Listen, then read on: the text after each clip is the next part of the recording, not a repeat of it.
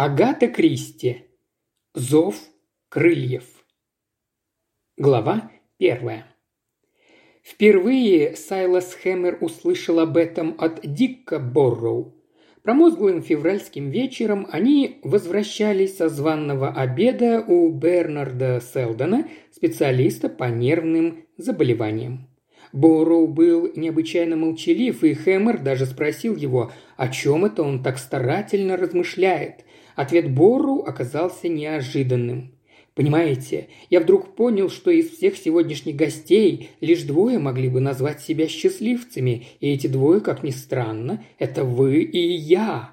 Слово «странно» было вполне оправданным, ибо не существовало людей более несхожих, чем Ричард Боу, приходской священник из Ист-Энда, усердно пекущийся о благе паствы, и Сайлас Хэммер, холеный, самодовольный делец, миллионы которого служили основной темой пересудов у родственников.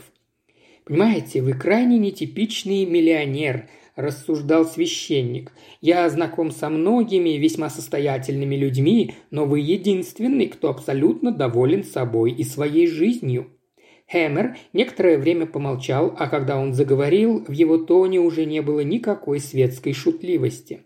«Я был жалким разносчиком газет, тогда я хотел, и я этого добился, иметь кучу денег, чтобы жить в комфорте и роскоши, но и только. Деньги требовались мне не для того, чтобы получить влияние и власть, а чтобы тратить их не считая, исключительно на самого себя. Как видите, я вполне откровенен. Говорят, на деньги всего не купишь. Истинная правда, но лично я могу купить все, что хочу, и потому я вполне доволен жизнью. Я материалист, Борроу, материалист до мозга костей. Яркий свет уличных фонарей подтверждал это признание, прозвучавшее почти как клятва. Плотное пальто, отороченное мехом, мягко облегало далеко не стройную фигуру Сайлоса Хэммера, а темный мех еще больше подчеркивал наличие изрядного второго подбородка. У Дика Барроу напротив было очень худое лицо, лицо аскета и сияющие фантастичным блеском глаза. «А вот вас», – проговорил Хэммер с нажимом, – «я понять никак не могу». Борроу улыбнулся – я живу в нищете, постоянной нужде и голоде, испытываю все невзгоды, уготованные нашей плоти, но небесные видения поддерживают мои силы. Это трудно понять тем, кто не верит в их существование. Вы, я полагаю, не верите». «Я не верю ни во что», – твердо сказал миллионер, – «чего сам не могу увидеть, услышать и потрогать. Именно так. В этом-то и вся разница между нами. Ну, до свидания. Теперь земля поглотит меня. То ли шутливо, то ли серьезно сказал он, так как они подошли к входу в метро. Хэммер продолжил свой путь в одиночестве. Он был доволен, что отослал шофера, решив пройтись пешком. Воздух был свеж, пощипывал щеки морозцем, и тем приятнее было ощущать нежущую теплоту роскошного плотного пальто. Он остановился у бровки тротуара, собираясь перейти улицу, и посмотрел налево. Огромный автобус приближался к перекрестку. Если бы Хэмеру вздумалось перейти дорогу перед ним, то следовало поторопиться. Но Хэмер торопиться не любил, и к тому же ему не хотелось нарушать состояние приятной разнеженности. И тут вдруг на дорогу нетвердой походкой вывалился какой-то пьяный оборванец. Хэмер услышал крик, скрежет тормозов резко вильнувшего в сторону автобуса, а затем, даже не осознав сразу весь ужас случившегося, увидел бесформенную кучу тряпья на середине улицы. Как по волшебству, тут же собралась толпа, в центре которой стояли двое полисменов и водитель автобуса. Хэмер же, как завраженный, никак не мог отвести взгляд от безжизненной кучи, которая только что была человеком. В сущности, таким же, как он. Он вздрогнул, словно от какой-то зловещей угрозы. «Не переживай, начальник», – подбодрил его стоявший рядом потрепанного вида субъект. «Ты бы ничего не смог поделать. Ему бы и так, и так крышка». Хэмер ошеломленно посмотрел на него. Мысль о том, что бедолагу можно было попытаться спасти, даже не пришла ему в голову. Конечно, если бы он по дурости вдруг бросился в тот момент – Ему не хотелось даже думать о подобной возможности, и он пошел прочь от толпы зевак, гонимый безотчетным неутолимым страхом. Он был вынужден признаться себе, что напуган, дико напуган, смертью, смертью, которая мгновенно и беспощадно могла настичь каждого, не разбирая, богат он или беден. Он ускорил шаги, но страх не отступал, все больше засасывая его в свою леденящую пучину. Он удивлялся самому себе, ибо никогда раньше не был трусом. Лет пять тому назад, размышлял он, этот страх не мог бы поразить его, ибо тогда жизнь не была столь приятной. Так вот в чем дело – Любовь к жизни – вот причина этой постыдной трусости. Он только-только почувствовал вкус к жизни, а у жизни, однако, был враг – смерть-разрушительница. Он свернул с освещенной улицы в узкий проулок между высокими стенами, чтобы кратчайшим путем попасть на площадь, где был расположен его дом, известный своей роскошью и изысканными коллекциями. Шум улицы за его спиной стал постепенно ослабевать, он слышал теперь лишь глухой стук собственных шагов. И вдруг из мрака донесся другой звук. У стены сидел человек и играл на флейте. Не иначе, как один из многочисленного племени уличных музыкантов. Но почему он выбрал такое необычное место? Понятно, уже почти ночь, и полиция на чеку. Внезапно размышления Хэмера были прерваны тем, что он обнаружил этот человек-калека – Пара костылей была прислонена к стене, и еще Хэмер увидел, что играл он вовсе не на флейте, а на каком-то странном инструменте, звуки которого были значительно выше и чище, чем у флейты. Человек продолжал играть, никак не реагируя на приближение Хэмера. Его голова была сильно запрокинута, глаза закрыты, он всецело отдавался музыке, а звуки лились и лились, чистые и радостные, взмывая все выше и выше. Это была странная мелодия. Строго говоря, это была вовсе не мелодия, а лишь одна музыкальная фраза, чем-то напоминающая медленное чередование звуков в партии скрипок из Риенцы повторяемая вновь и вновь, переходящая от одной тональности к другой, от созвучия к созвучию, она делалась все полнее, достигая с каждым разом все большей свободы и раскованности. Хэмер никогда не слышал ничего подобного. Было в этом что-то совершенно необычное, что-то вдохновенное и возвышающее. Да-да, ему даже пришлось вцепиться обеими руками в выступ, торчащий в стене, иначе бы он просто не устоял на ногах. Внезапно до него дошло, что музыка больше не звучит. Безногий человек потянулся за своими костылями, а он, Сайлас Хэммер, все еще цеплялся, как сумасшедший, за каменный выступ, потому что несколько секунд назад у него возникло крайне нелепое ощущение – абсурдное до нельзя, будто он отрывается от земли, будто музыка несет его вверх. Он засмеялся. Что за дикая фантазия? Разумеется, его ноги ни на мгновение не отрывались от плиты, на которой он стоял. Что и говорить, странная галлюцинация. Легкое постукивание подсказало ему, что коллега уходит. Хэмер обернулся и долго смотрел ему вслед, пока фигура музыканта не растворилась во мраке. Странная личность. Хэмер медленно шагом отправился дальше, но все не мог забыть то блаженное, ни с чем не сравнимое ощущение, когда, казалось, земля уходила у него из-под ног. Подчинившись внезапному импульсу, Сайлас Хэмер вдруг развернулся и поспешил назад. Тот чудак не мог уйти далеко, он скоро его догонит. Различив впереди силуэт калеки, Хэмер крикнул «Эй, подождите минуту!» Человек остановился, терпеливо поджидая Хэмера. Уличный фонарь горел как раз над его головой, и теперь Хэмер мог как следует разглядеть его лицо. Он буквально остолбенел. Незнакомец был невероятно красив. Ни у кого еще Хэмер не видел столь совершенных черт, столь безупречной формы головы. Что же касается возраста, безусловно, далеко не юноша. И тем не менее от него так и веяло молодостью и энергией и какой-то неистовой силой. Хэмер испытывал странную робость, не решаясь начать разговор. «Послушайте», – наконец произнес он, – «я хочу знать, что это за вещь вы сейчас играли». Человек улыбнулся, и его улыбка словно преобразила все вокруг, наполнив весь мир радостью. Это старинная мелодия, ей, наверное, уже много веков. Его речь была очень правильной и какой-то чересчур четкой. Было ясно, что он не англичанин, однако Хэмер затруднялся сказать, какой он национальности. «Вы ведь не англичанин? Откуда вы приехали?» Опять широкая радостная улыбка. «Из-за моря, сэр. Я приехал очень давно, много-много лет тому назад. С вами, вероятно, произошло несчастье? И давно?» «Не то чтобы очень, сэр. Какая страшная судьба лишиться обеих ног. Они того заслуживали, абсолютно спокойно проговорил человек. Они были плохими. Хэмер сунул ему в руку шиллинг и пошел прочь, в конец сбитый с толку и встревоженный. Они были плохими. Какая странная фраза. Очевидно, перенес операцию из-за какой-то болезни. И все-таки как странно это прозвучало. Хэмер вернулся домой в полном смятении. Напрасно он старался все это выбросить из головы. Лежа в постели, он уже почти засыпал, когда часы в гостиной пробили час.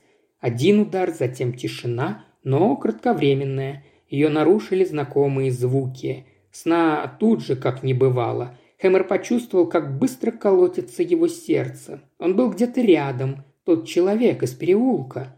Звуки текли, приятно обволакивая. Плавная размеренность чередовалась с радостным будоражащим всплеском, той самой упоительной музыкальной фразой. «Это непостижимо», – пробормотал Хэмер, – «непостижимо, словно выросли крылья». Яснее и яснее, выше и выше, каждая волна звуков поднималась выше предыдущей и увлекала его за собой. На этот раз он не сопротивлялся, он позволил себя увлечь. Вверх, вверх, Волны невысказанной благодати несли его выше, выше. Ликующие и безудержные они целиком поглотили его. Выше и выше. Теперь они преодолели грани человеческих возможностей, но они все равно продолжали наслаивать это блаженство, поднимаясь, все еще поднимаясь. Достигнут ли они конечной цели, полной гармонии, головокружительной высоты? Еще один подъем. Что-то потащило его вниз, что-то громоздкое, тяжелое и неодолимое. Оно тянуло, безжалостно тянуло его назад, вниз, вниз. Он лежал в постели, пристально смотря на окно. Затем, мучительно, тяжело дыша, приподнял руку. Это немудреное движение показалось ему невероятно трудным. Тесной вдруг стала мягкая постель, и тягостно было смотреть на тяжелые плотные занавески, преграждавшие путь свету и воздуху. Потолок, казалось, сдавил на него. Хэмер почувствовал, что задыхается. Он слегка шевельнулся под одеялом, и вес собственного тела показался ему просто чудовищным. Глава вторая. Я хочу с вами посоветоваться, Селдон, как с врачом». Селдон чуть отодвинул свое кресло от стола. Он давно уже ждал, когда Хэмер заговорит о том, ради чего пригласил его вместе отобедать. Он редко виделся с Хэмером в последнее время, и сегодня в глаза ему бросилась некая перемена в поведении друга. «Так вот», — сказал миллионер, — «меня беспокоит мое состояние». Селдон улыбнулся. «Вы выглядите очень даже неплохо». «Это не так?» Хэмер помолчал, а затем произнес. «Боюсь, что я схожу с ума». Селдон с внезапным любопытством посмотрел на него и неторопливо налил себе портвейна. «Почему вы так решили?» «Со мной творится нечто невероятное. Такого просто не может быть, а значит, значит, я действительно схожу с ума». «Не торопитесь», — сказал Селдон, — «и расскажите, что именно вас беспокоит». «Я никогда не верил россказням о каких-то там особых мирах», – начал Хэмер. «Но это ощущение. Ладно, я лучше расскажу все по порядку. Это началось однажды вечером прошлой зимой». Он кратко поведал о встрече с коллегой-музыкантом и о странных переменах в своем мироощущении, последовавших за этой встречей. Так все началось. Я не смогу вам объяснить, какое оно ощущение, которое я имею в виду, но оно изумительно. С того вечера это продолжается постоянно. Не каждую ночь, но довольно часто. Дивная музыка, ощущение подъема, парения в вышине. И затем невыносимо тяжкое возвращение на землю. И после этого боль, самая настоящая физическая боль при пробуждении. Это как резкий спуск с высокой горы. Знаете, эти болезненные ощущения в ушах при спуске. Примерно то же самое, но гораздо сильнее. И еще ужасное ощущение собственной тяжести – когда ты скован, подмят собственным телом. Он прервался, и наступила пауза. Прислуга уже думает, что я окончательно спятил, я не могу находиться в доме, вот оборудовал себе жилище на крыше под открытым небом, без мебели и ковров, без занавесок и пологов, но теперь мне мешают окрестные дома, мне не хватает простора, открытого пространства, где можно дышать полной грудью. Он посмотрел на Селдона – «Ну, что вы скажете? Вы можете как-то это объяснить?» «Хм, объяснений множество. Вас загипнотизировали, или вы сами все это себе внушили, сдали нервы, а возможно, возможно, все это вам только снится». Хэммер покачал головой. «Ни одно из этих объяснений не подходит». «Имеются, впрочем, и другие», – медленно проговорил Селдон, – «но они не очень популярны». «А вы лично признаете их?» В целом, да, существует много явлений, которые мы не в состоянии понять. Их невозможно объяснить обычным способом. Нам предстоит еще многое узнать, и для этого нужно просто держать открытыми глаза и уши. «Но что мне делать?» – спросил Хэмер, немного помолчав. «Что посоветуете?» Селдон наклонился к нему. «Уезжайте-ка из Лондона и подыщите себе подходящее открытое пространство, и эти ваши грезы или галлюцинации, возможно, прекратятся. «Нет-нет», – возразил Хэмер, – «только не это. Я не хочу, чтобы они прекращались». «А, так я и думал. Есть еще одна возможность. Найдите этого калеку. Вы приписываете ему всякие сверхъестественные способности. Поговорите с ним, развейте чары».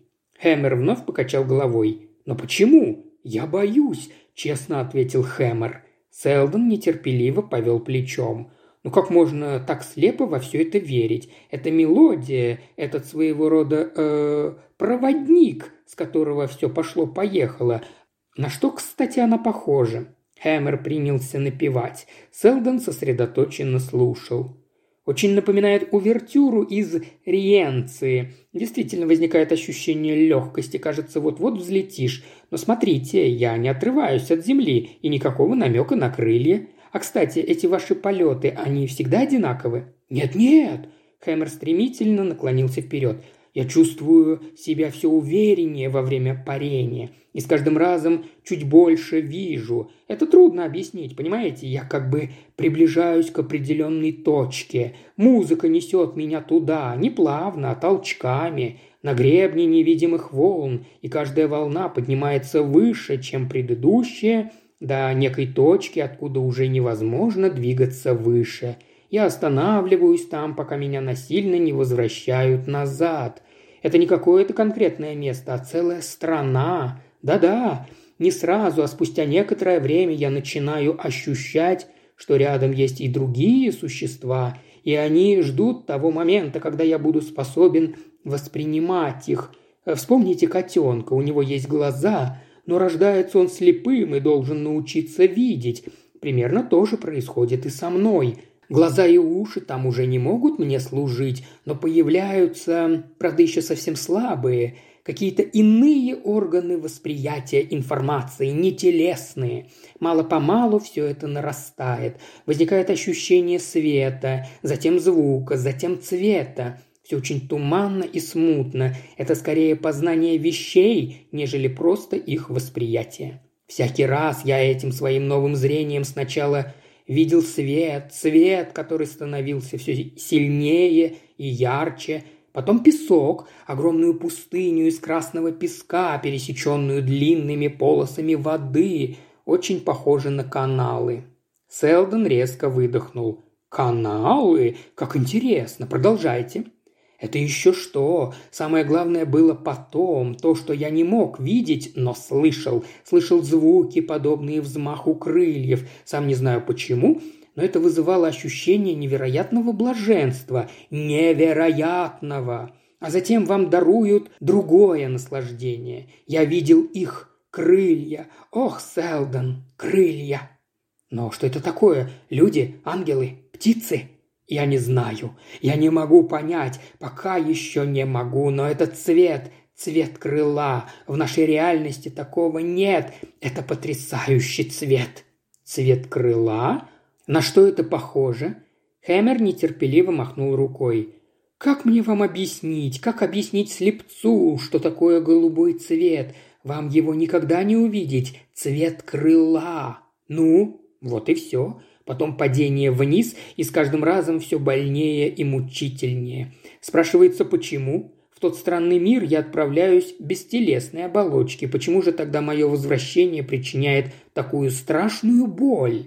Селдон сочувственно покивал головой.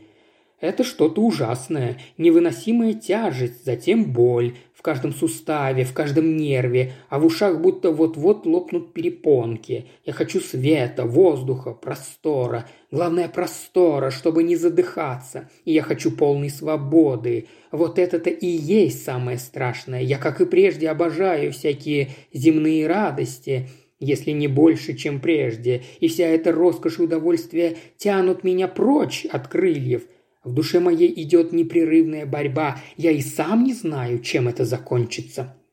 Селдон сидел безмолвно. История, которую он выслушал, была просто невероятной, фантастика. Было ли это иллюзией, повторяющиеся галлюцинации, или же действительностью при всей своей невероятности? И если так, почему именно на Хэмера пал выбор – этот материалист, не признающий никаких духовных начал, был самым неподходящим человеком для подобных испытаний, и ведь именно ему приоткрылся другой мир. Хэмер с тревогой смотрел на друга. «Я полагаю», – задумчиво подытожил он, – «что вам остается только ждать и наблюдать за тем, что произойдет дальше». «Но я не могу ждать, не могу! Вы так и не поняли, меня будто раздирают надвое. Это вечная борьба, она убивает меня, это затянувшаяся битва между, между...» Он запнулся. «Между плотью и душой», – предположил Селдон. Хэмер, немного подумав, сказал, «В сущности, вы правы. Как бы то ни было, это непереносимо. Я не смогу стать свободным». Селдон снова покачал головой, не зная, что и сказать. Наконец он решился на совет. «На вашем месте я бы все-таки попытался разыскать этого калеку». И уже вернувшись домой, доктор рассеянно пробормотал. «Каналы! Ну и ну!» Глава третья. На следующее утро Сайлас Хэммер отправился к тому проулку, решив последовать совету приятеля и найти того странного человека с костылями, но в душе он был убежден, что поиски окажутся напрасными. Надо думать, загадочный незнакомец исчез навсегда, как будто его поглотила твердь земная. Темные здания стояли вплотную, и оттого в проулке было мрачно и таинственно – только в одном месте на полпути к улице был просвет между стенами, и сюда пробился пучок золотых лучей, выхвативший из мрака фигуру сидящего на земле человека. Это был он. Его диковинная флейта была прислонена к стене рядом с костылями, а он цветными мелками рисовал на плитах. Два рисунка уже были закончены, пейзажи необыкновенной красоты и изящества. И деревья, и ручей казались просто живыми, и вновь, как и в первый раз Хэмера, одолели сомнения, кто же он, уличный музыкант, художник или кто еще? Внезапно самообладание покинуло миллионера, и он с неистовой злобой прокричал «Кто ты? Ради бога! Кто ты?» Человек поднял голову и молча улыбнулся. «Почему ты не отвечаешь? Говори, говори же!» В ответ человек с невероятной скоростью стал что-то набрасывать на чистой каменной плите. Хэмер следил за каждым его движением. Несколько смелых штрихов, и на заднем плане возникли гигантские деревья. Затем появился плоский валун, а на нем человек, играющий на свирели. Человек с необыкновенно красивым лицом и с козлиными ногами. Рука калейки сделала быстрое движение, и у человека на валуне исчезли ноги. Художник снова взглянул на Хэмера. «Они были плохими», — пояснил он. Хэмер не мог отвести взгляда от его лица. Оно было совсем таким же, как на картинке, но более одухотворенным и невероятно прекрасным. На нем не было ни следа страстей или суетных наслаждений, только всепоглощающая радость жизни. Хэмер повернулся и почти бегом бросился вниз к залитой ярким солнечным светом улицы, непрестанно повторяя про себя. «Это невозможно, невозможно, я сумасшедший! Сны уже кажутся мне явью!» Но прекрасный лик преследовал его, лик пана. Он вошел в парк и опустился на скамью. В эти часы здесь почти никого не было. Несколько нянек со своими питомцами прятались в тенечке, а на зеленых островках газонов темнели фигуры развалившихся на траве бродяг. Слова «жалкий бродяга» были для Хэмера символом всех земных невзгод, но сегодня он позавидовал этим бродягам. Они казались ему самыми свободными существами на свете – под ними земля, над ними только небо, и в их распоряжении целый мир. Они вольные странники, ничем не связанные и не обремененные. И вдруг он осознал, что тяжкое бремя несет он сам, бремя богатства. Как он о нем мечтал, как стремился его заполучить, ибо считал это самой богатой силой, какая только может быть. И теперь, опутанный золотыми цепями роскоши, он понял, что так оно и есть. Деньги крепко держали его, он был их рабом. Пан в греческой мифологии божество стад, садов и полей. Ему приписывают пристрастие к вину, веселью и прочим плотским наслаждениям. У него козлиные ноги, рога, тело, покрытое шерстью, в данном рассказе пан избавляется от звериного начала. У него нет бороды и его козлиных ног. У него облик высокого божества, а не низкого. Но, может быть, дело не в деньгах, а в любви к деньгам. Да, он сам создал эти путы. Не богатство само по себе, а любовь к богатству стала его оковами.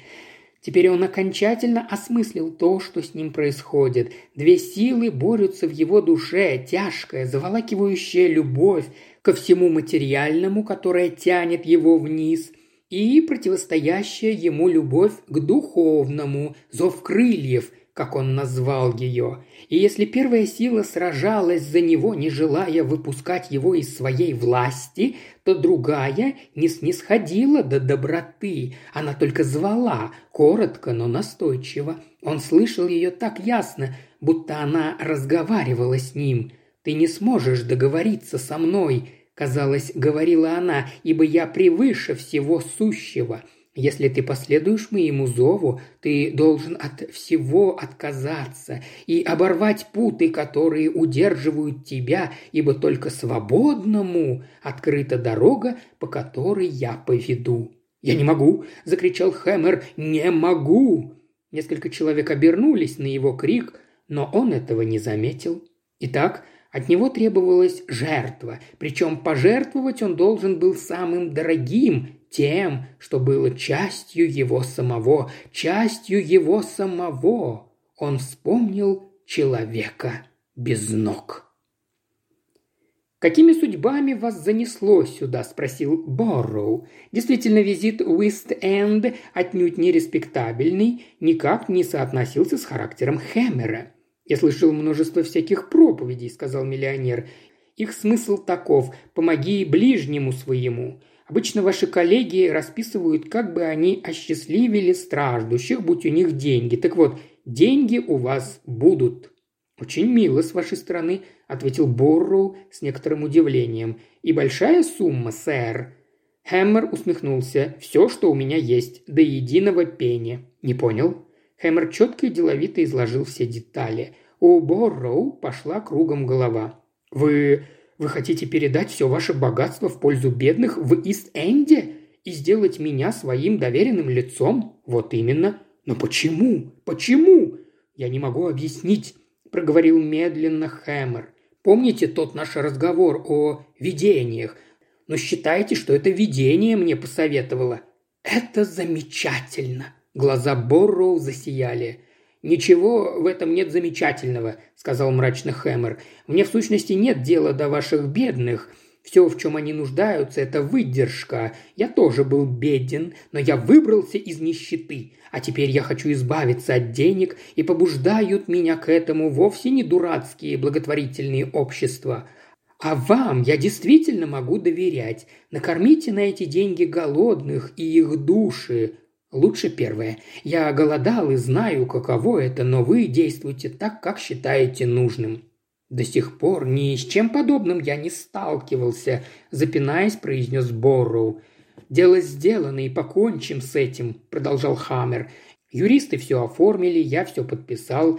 Мне пришлось полмесяца возиться с бумажками. Избавиться от имущества почти так же трудно, как и приобрести его. Но вы... вы хоть что-то себе оставили?» «Ни пенни», – сказал Хаммер радостно. «Нет», — соврал. «У меня в кармане завалялась пара пенсов». Он засмеялся. Попрощавшись со своим совершенно озадаченным другом, он вышел из здания мессии на узкую, дурно пахнущую улицу. Сразу вспомнились слова, только что произнесенные им с такой радостью, но теперь он испытал горечь, горечь потери. Ни пени, у него не осталось ничего от всего его богатства – Ему стало страшно. Он боялся нищеты, голода и холода. Жертва не принесла ему удовлетворения. Тем не менее, он понимал, что избавился от гнета ненужных, обременительных вещей, что ничто больше не связывает его с прежней суетной жизнью. Освобождение от цепей оказалось болезненным, но предвкушение свободы придавало ему силы – но свалившееся на него чувство страха и дискомфорта могло только приглушить зов, но не уничтожить его, ибо он знал, что то, что бессмертно, не может умереть. В воздухе уже чувствовалась осень, и ветер был резким и холодным. Хэмера пробрала дрожь. К тому же ему страшно хотелось есть. Он забыл сегодня позавтракать. Его будущее слишком быстро на него надвигалось. Просто невероятно, что он отказался от всего, что имел. От покоя, комфорта, теплоты. Все его тело вопило от отчаяния и безнадежности – но тут же он ощутил радость и возвышающее чувство свободы. Проходя мимо станции метро, он замедлил шаг. У него в кармане было два пенса. Можно было доехать до парка, где две недели тому назад он позавидовал лежащим на газоне бездельникам. Он доедет до парка, а дальше... Что ему было делать дальше, он не знал. Теперь он окончательно уверился в том, что он ненормальный. Человек в здравом уме не поступил бы так, как он. Однако, если это так, то его сумасшествие было прекрасной и удивительной вещью. Да, теперь надо отправиться именно в парк, с его просторными полянами, и именно на метро, ибо метро для него было олицетворением всех ужасов, заточенной в склепе жизни, могилой, в которую люди сами себя загнали. Из этого плена он поднимется на волю, к зеленой траве, к деревьям, за которыми не видно было давящих громад домов. Эскалатор быстро и неумолимо нес его вниз. Воздух был тяжелым и безжизненным. Хэмер остановился у края платформы в отдалении от остальных – Слева от него чернел туннель, из него извиваясь вот-вот выбежит поезд. Он почувствовал, сам не зная почему, какую-то тревогу. Вблизи на скамейке, сгорбившись, сидел парень, казалось, погруженный в пьяное забытие. Издали приближался смутный рокот. Парнишка поднялся и тоже подошел к краю платформы и, чуть наклонившись, стал вглядываться в туннель. И вдруг все произошло так быстро, что невозможно было это сразу осмыслить. Он потерял равновесие и упал на рельсы. Сотни мыслей разом пронеслись в мозгу Хэмера. Ему вспомнилась бесформенная куча под колесами автобуса и хриплый голос стоявшего рядом работяги. «Не переживай, начальник, ты бы ничего не смог поделать». Но этого парня он еще мог бы спасти. Только он. Больше никого не было рядом, а поезд уже работал совсем близко. Все это в какую-то долю секунды пронеслось в его сознании. Мозг работал четко и спокойно. Ему потребовалось буквально мгновение, чтобы принять решение, и он понял в этот момент, что от страха смерти он все же не смог избавиться. Уже не имея ничего, он все равно ужасно боялся.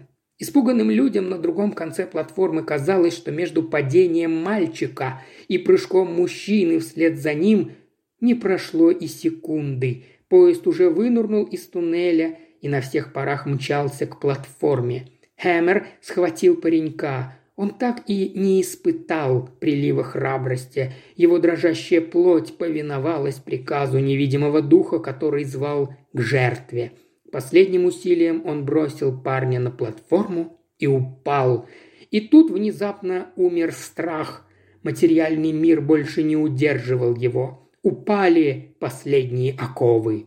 На миг ему показалось, что он слышит ликующую мелодию пана, его нежную свирель. Затем, все ближе и громче, затмевая и заглушая все, возник радостный наплыв бесчисленного множества крыльев – они подхватили его и понесли.